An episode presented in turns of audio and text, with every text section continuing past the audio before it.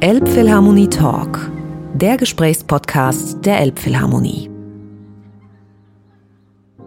Hello, dear friends of great music and great musicians. This is Tom Schultz speaking. Welcome to the Elbphilharmonie Talk. My guest in this episode of our podcast series was Caroline Shaw. Caroline Shaw is an American composer, singer, songwriter, and violinist. She came to Hamburg in mid May as a guest of International Music Fest Hamburg. And she was invited, I think mainly because, I mean, for one, she's a great artist, and for, for the other the other reason was that she had just released a record called Let the Soil Play Its Simple Part. And Music Fest Hamburg had a motto this year. It was nature and what could be more natural than have the soil play its simple part in any given creation? We spoke about this title, about the importance of nature, about the importance of history, of roots, of the past of any individual artist. We also spoke, of course, about her collaboration with So Percussion, with this Brooklyn based percussion quartet with whom she had made the records Let the Soil Play Its Simple Part. So I hope you enjoy the conversation. Caroline Shaw, so wonderful to have you here. Thank you for coming. Thank you for having me. I have just heard you rehearse in uh, one of our basement studios, and it was quite impressive. It was you and uh, So Percussion, and it sounded like an entire band with mm -hmm. keyboards and vibraphone and drum sets and mm. you singing. And you also kind of promote this as a band, mm -hmm. not, you know, being So Percussion interpreting your compositions, but it's a mutual give and take and, and contributing to to your material. How does it feel to to be the leader of a band? If there is such a thing as a leader in this format. I don't think I certainly am not the leader of the band. I don't think I think that's one of the goals of the group is that we kind of dissolve the sense of someone leading and others following and the kind of origin of this project was that I had previously written a piece for the group called Narrow Sea, and you know where I'm the proper composer and kind of chief designer of the music. And I wanted to make something where we all can come to the room with our own creativity and desires and interests and what would come out of that if we worked in this in the studio like other bands do. So we I'm sure you already talked to them about this, but I can so we we decided to spend several days in a studio and bring in, you know, maybe pieces of things we're thinking about and see what comes out of it. And the result is let the soil play its part. This mm -hmm. this recording, which is very beautiful and very unique, I find, in its subtleties and directness and mysteries mm -hmm. and surprises it holds.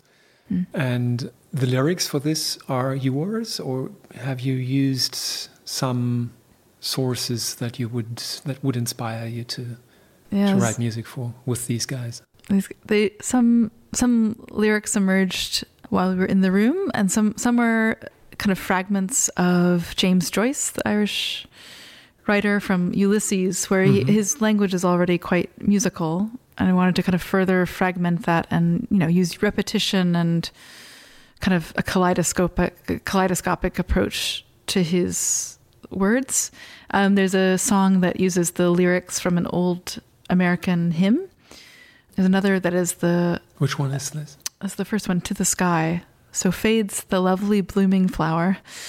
So that one's nice because it has already a rhyme and lyricism and lilt and rhythm of singing. And we just sort of, you know, I created a different melody with it.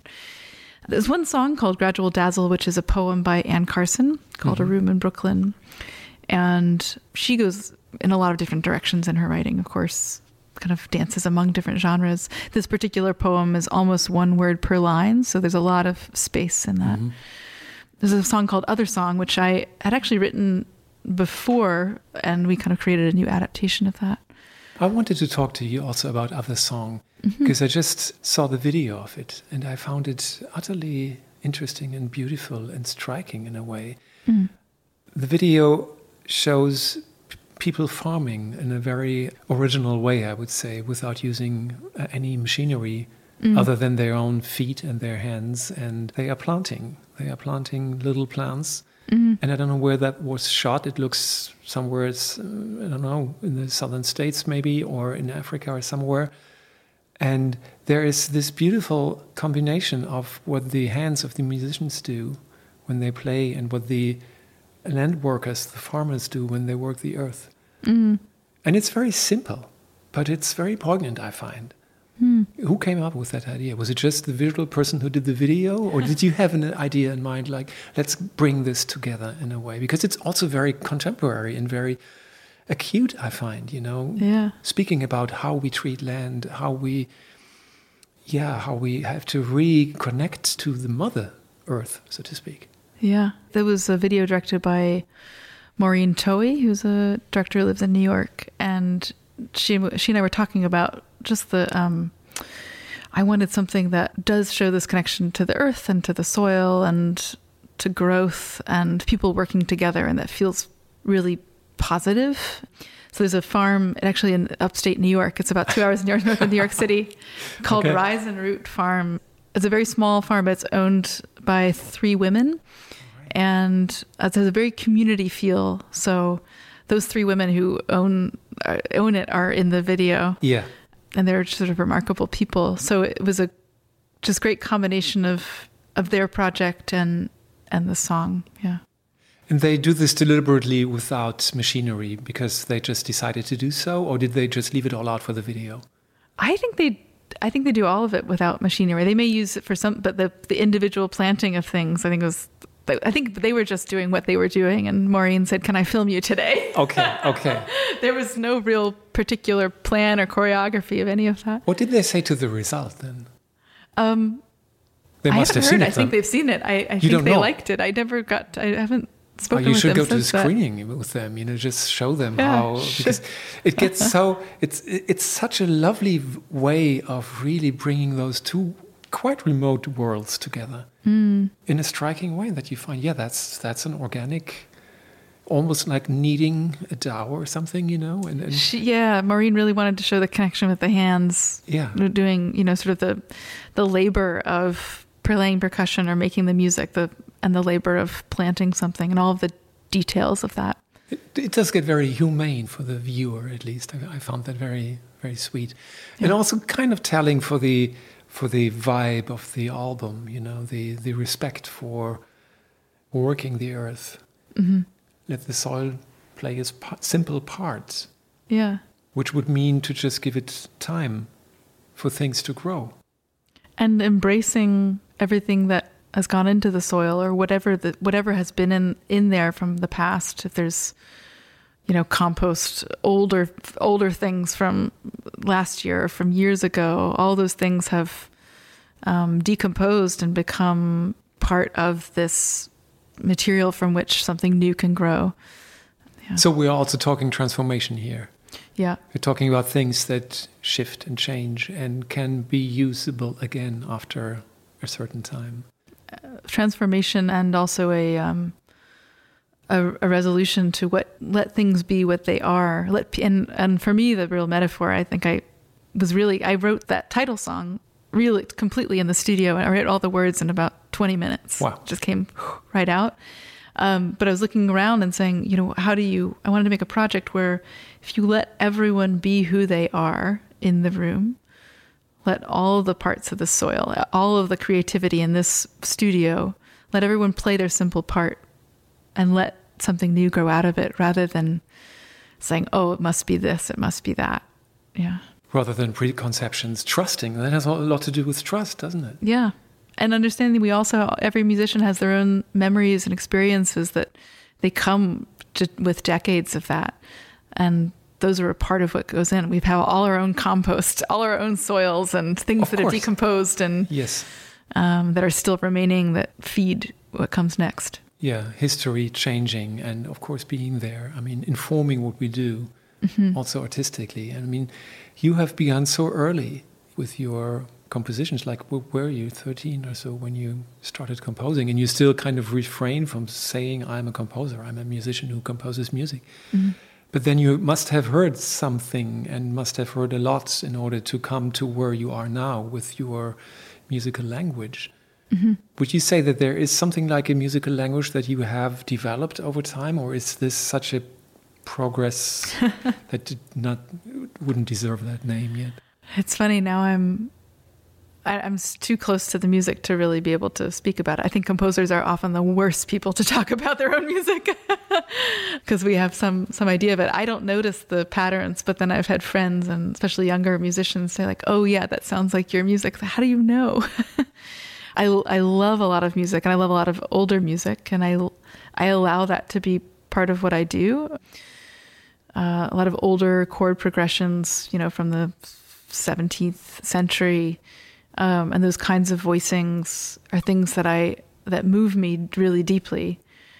And I sort of start from that place, and then you imagine, you know, of course, you don't want it to sound.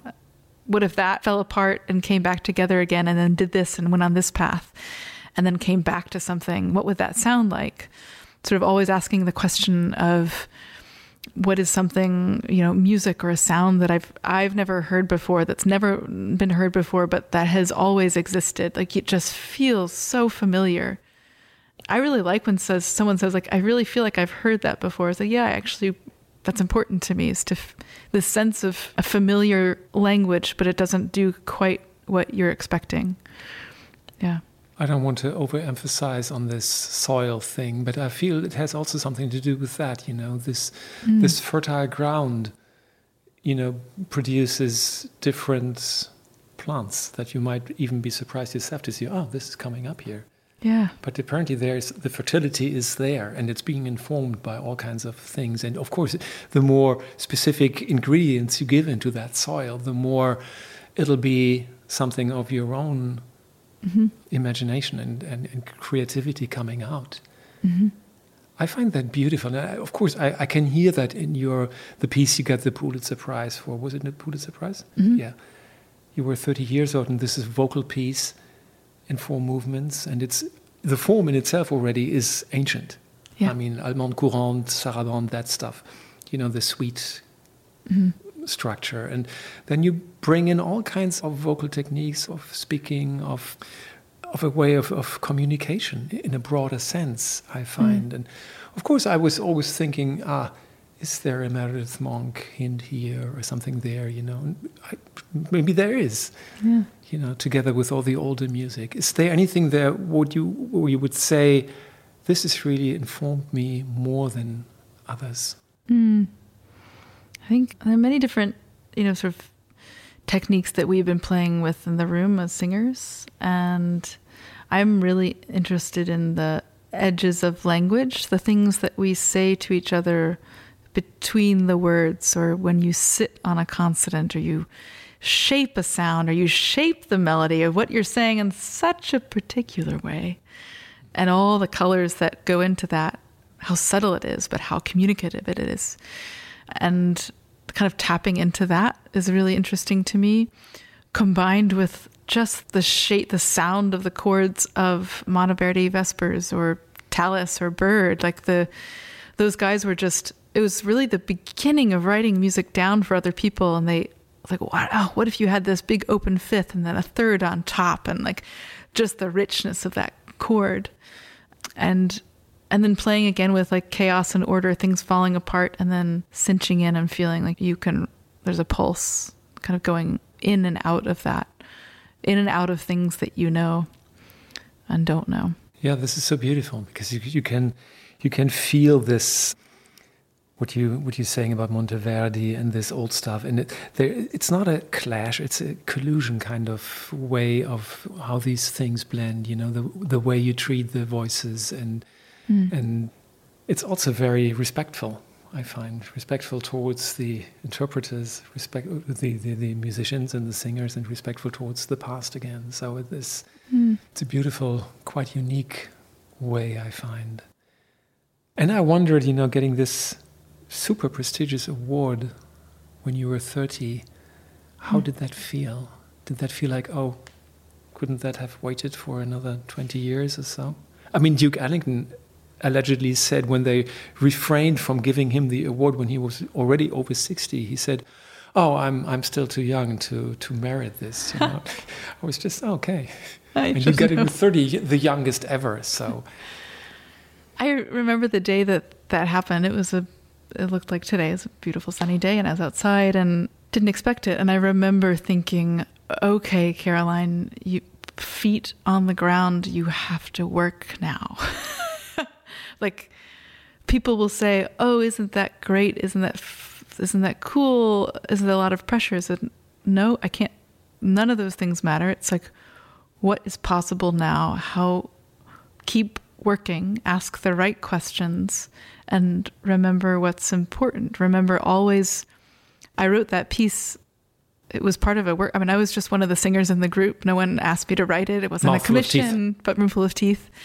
And I was an alto, and and I just wanted to try things. I was like, I've never heard. I w- I've never heard this before. What if we, what if we did this, and then what if it did that? And I stitched together the form that felt like exciting to me, and that I think should be. That I always encourage you know musicians of all kinds to say you can it's not like some people can write music and some people can't i think we all made music up when we were kids and if there's something that you want to try to do ask those questions and see if it you know go for it and try it if it comes from a place of love and curiosity i think it's really interesting so no i had to i just decided early on when i was when that prize happened and i was 30 i said i I'm not going to put, there's no pressure. There's no such thing as pressure. It just, it's really about what you do and what you make and what you give. And it's not about doing something important or complicated. It's about doing something that is a gift for you, for other people and a gift for yourself and maybe makes your short time on this earth a little bit more beautiful or is just a way to pass the time. Yeah. Have you always been this way? To me, you feel as if this is a very continuous uh, personality I'm talking to who has been this way, like from early on. Like, wouldn't have mm. to train herself to be certain ways in order to be a better person or so. But thank you. I think I joke with some friends. It's like I'm actually quite morbid. Oh, and it makes me. I think not not really, but I I enjoy thinking about the brevity of the time that we Maybe have. Maybe that's key to it. And know? that's, I think, if we, I'm convinced that if the world would look really different if we all thought about that, how much we share with each other and how how little time we have here and how we would relate to each other differently whether it's on the street, it's on the train or it's one country to another. So I know that's a very big thing to say, but it is what does inform what I do, I, I hope. And it's a really nice way to think about moving through the world and moving through music. Yeah. Yeah, there's a humility towards life and, and its preciousness.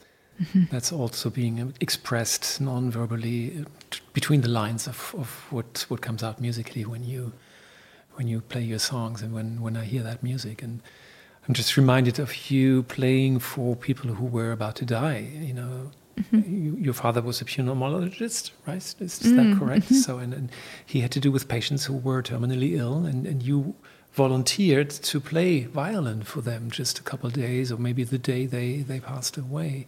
Mm-hmm.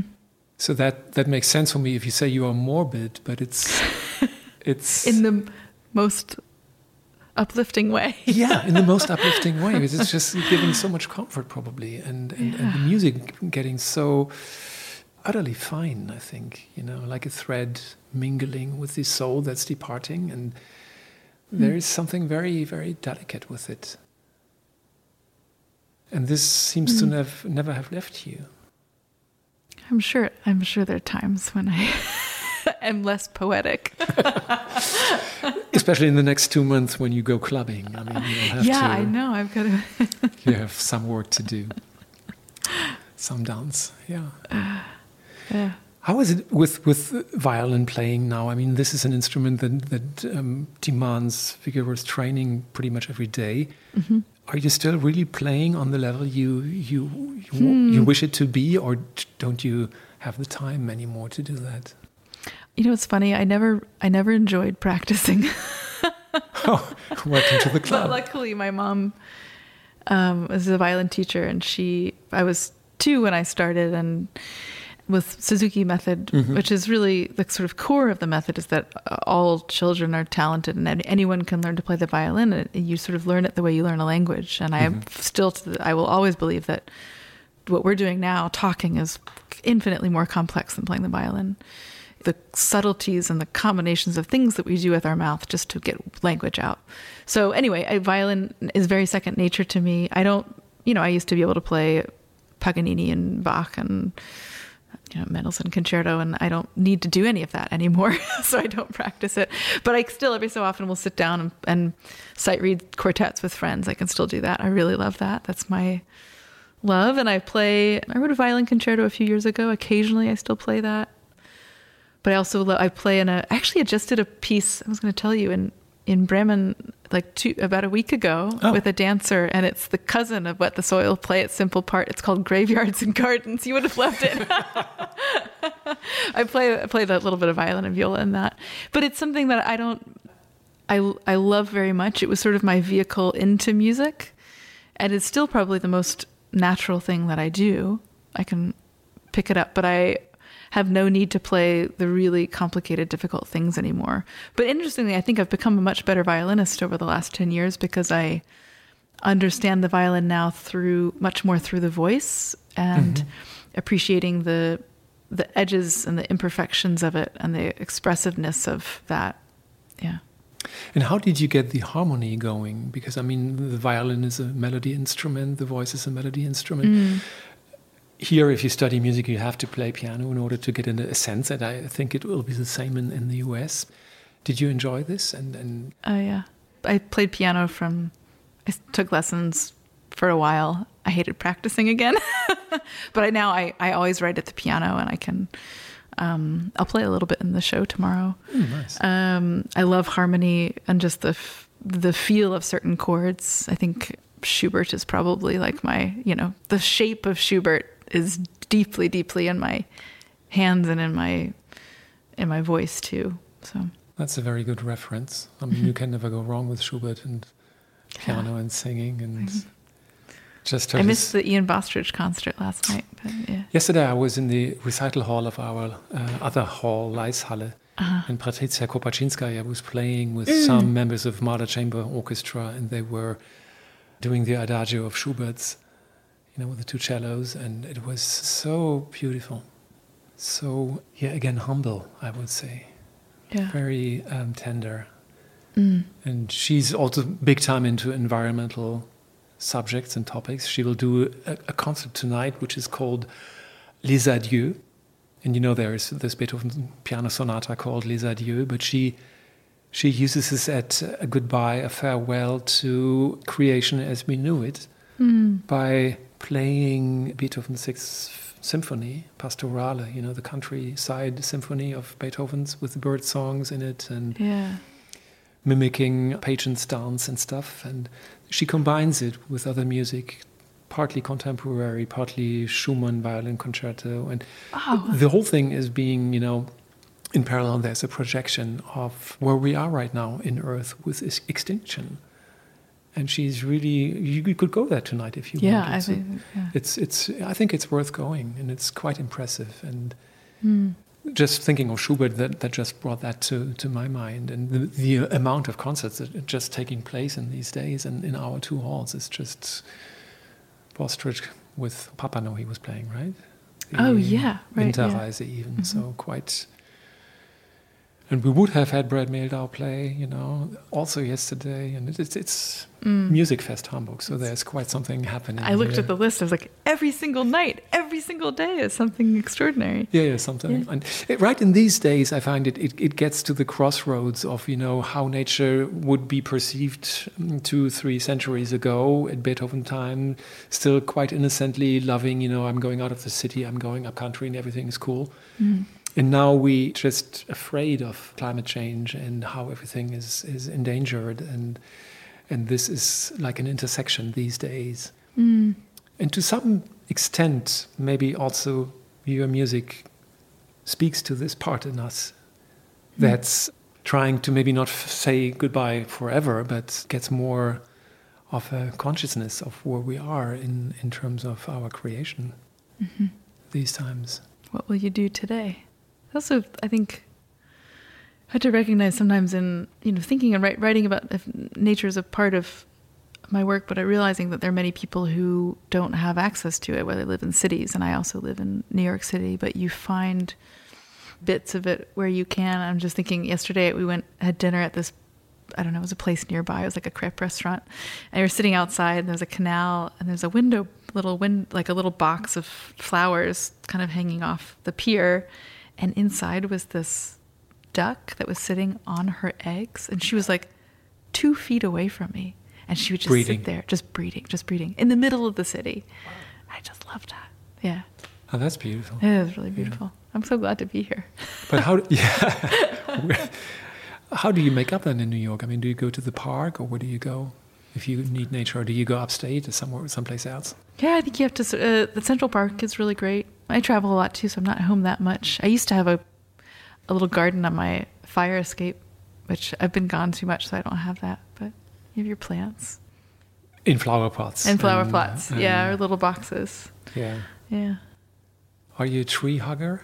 A tree hugger. I think there are people who are great stewards of the trees that are true tree huggers. Obviously, I love them. There's a beautiful novel by Richard Powers called The Overstory. It's really beautiful. It's a he sort of weaves together several different narratives of different characters, all revolving about with around trees in some way. And towards the end, they of course they all intersect. But it's some of the most beautiful writing, I think, in fiction about trees. I really love it. Beautiful. Yeah. What other literature are you recommending when it comes to our contemporary relation to nature? There is a a book that I'm listening to. What is her name? Robin Kimmerer, I think. It's about moss. It's just a book about moss, but it's also her own personal reflection. But um, moss, like the green moss in the woods, mm-hmm. covering trees and covering trees and all the. Wow. There's so many different kinds, and and it's like basically the the resilience of this small, low to the ground plant. It can get through so much, and it also feeds so much around it. It's such an important part. Yeah, that's really lovely. I don't read a lot of fiction, but I do. I do like. Um, I do like, yeah, nonfiction. So. When you I mean, we, we use that term, we write music. Do you actually really write music, or is it more a recording process or a communication process? Is it old fashioned, or mm. do you mm. use computer scores? How, how are you working? Mm. Um, I don't, I barely use pencil and paper. I might just jot some things down. Um, because I travel a lot, I like, I've just sort of taught myself to keep everything within the right. computer and i but a lot of it's just sort of an upgraded version of pencil and paper it's a program called Sibelius. So all the all the same dots and lines that we've been using for hundreds of years, they're not any different, but at least now I can quickly edit and store them. And what I like about the computer is that it I think it um, allows you to not be too precious about an idea. I can get something, can try something out, um, quickly kind of sketch it, and then not feel like, oh, look at all this. I've made this look so good. I have to keep it. It's like, no, I just save it in another file, move on, delete it, move it, sketch, stretch it around. And I try to u- use the software as quickly as I can so that the ideas can come out really quick, get as fast as possible. And then do you need to hear that somehow? Do you have like virtual instruments playing that back to you, what you are inventing? Yeah, I think for I'm doing a piece for orchestra right now. It's really useful Your for first that. opera, right? So, or opera, is this already oh, done? Oh, this is opera. I'm opera is I just turned in the piano this second draft of the piano sketch, so it's still in short piano swarm. This I moved on to I moved on to the orchestra piece, which is a totally different thing. There's a string quartet and a choir thing. So I mean, most of this all is pretty traditional notation. I sort of started thinking of like I don't really know what one thing that I I do, but I put on different hats. So today, after this interview, I'll put on back, go back to my engineering hat. Writing for orchestra is an entirely different beast, where you can't. There's no you know, sort of, there's not a lot of freedom in it. You have to, they have such a little rehearsal time that you have to have everything really in order and make sure that it stands up. It's like constructing a building. You have to make sure all of the beams don't break and, and things support, are, everything's in place so that um, everything works, which is really fun.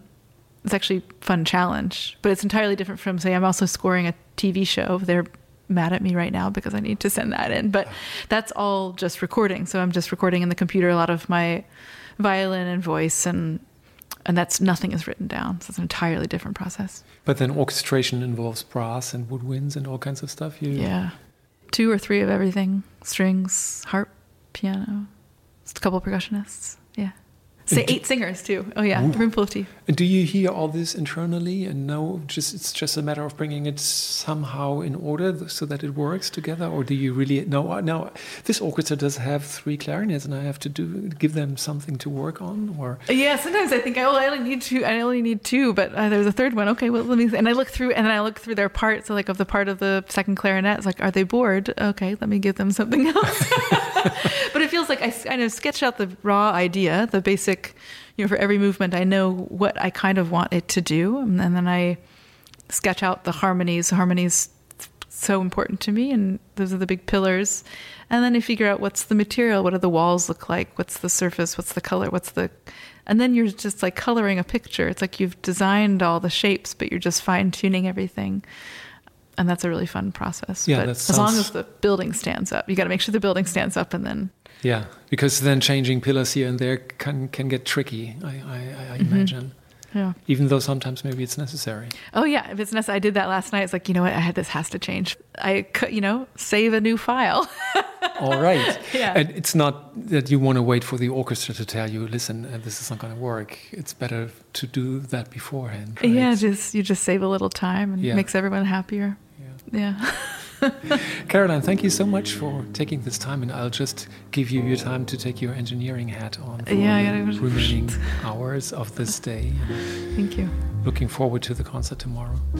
Thanks very much. Thank you. Okay, nice to meet you. Bye.